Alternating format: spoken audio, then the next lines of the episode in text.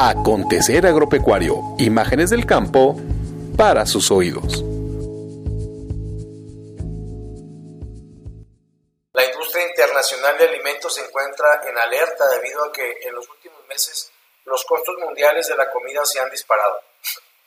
agregando mayor presión sobre consumidores, productores y gobiernos. Factores como el incremento en los costos de los fletes y contenedores, de cara a una paulatina puesta en marcha de las actividades económicas, así como el incremento en el precio del gas natural, contribuyeron al alza de los precios en alimentos. En el 2021 los efectos negativos del cambio climático impactaron la actividad agrícola en todo el mundo y aunado a la escasez de mano de obra se han afectado la cadena de suministro de alimentos desde el campo hasta la mesa de millones de hogares en el mundo.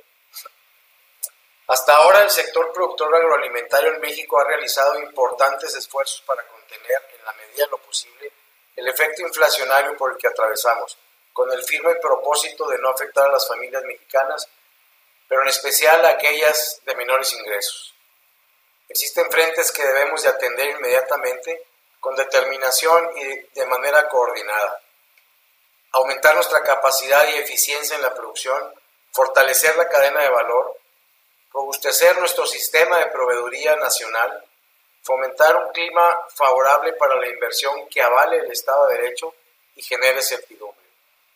generar incentivos fiscales para el desarrollo del campo y, por supuesto, provocar el intercambio científico y tecnológico que permita el acceso al uso de nuevas tecnologías,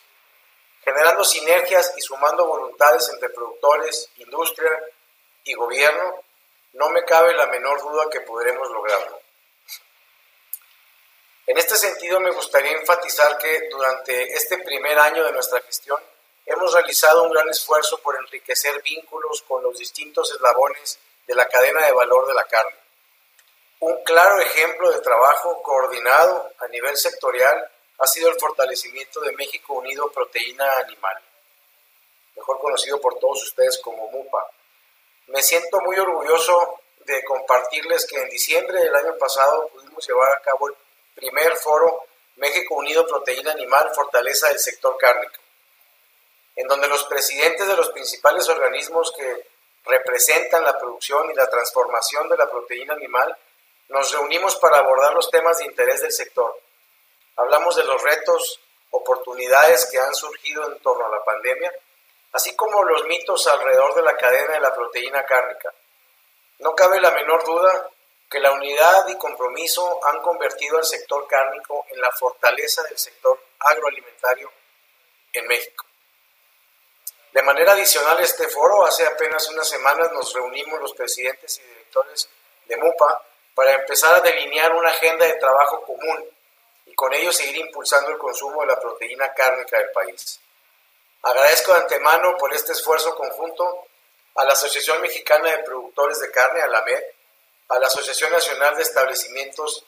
Tipo Inspección Federal, ANETIF, a la Confederación Nacional de las Organizaciones Ganaderas, CNOG, a los exportadores mexicanos de carne de cerdo y cárnicos afines, Mexican Pork, a la Organización de Porcicultores Mexicanos, OPORMEX, a la Unión Nacional de Avicultores, la UNA, así como a la Mexican Beef Exporters Association. Estamos dando pasos firmes para la construcción de un trabajo conjunto que es de gran relevancia para, para el sector.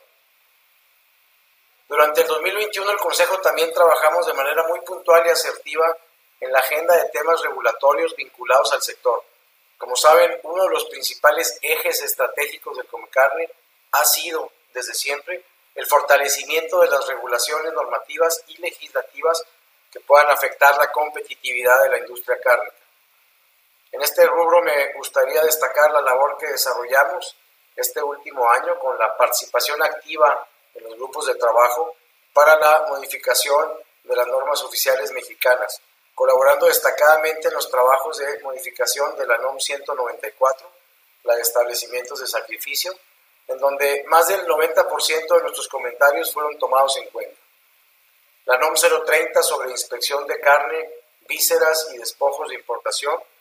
la NOM 004 sobre clasificación de canal que si bien aún no concluyen en su proceso eh, normativo, hemos podido desarrollar propuestas técnicas con sustento científico que contribuyen a su correcta aplicación. Confiamos en que estas participaciones redunden en el beneficio del comercio internacional de cárnicos, así como la mejora de la operación sanitaria de los establecimientos de sacrificios a nivel nacional. Cabe mencionar también los trabajos en las modificaciones a otras normas oficiales mexicanas cuyo proceso aún no es concluyente, como lo son la NOM 086,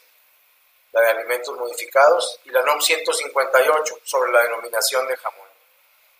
En esta última esperamos iniciar nuestra colaboración en el grupo de trabajo oficial este mismo año.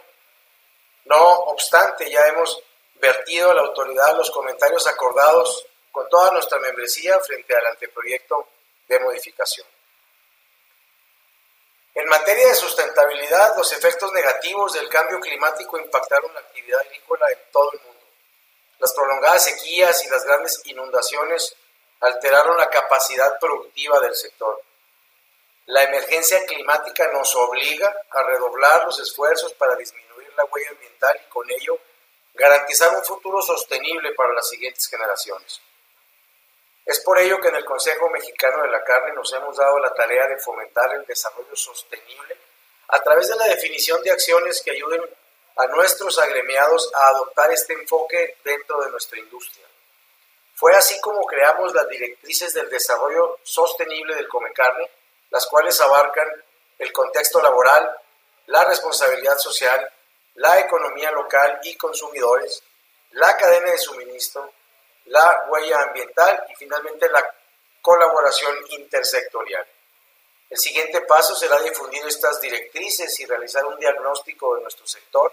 a fin de establecer metas claras a mediano y largo plazo que repercutan en acciones concretas a favor del desarrollo sostenible.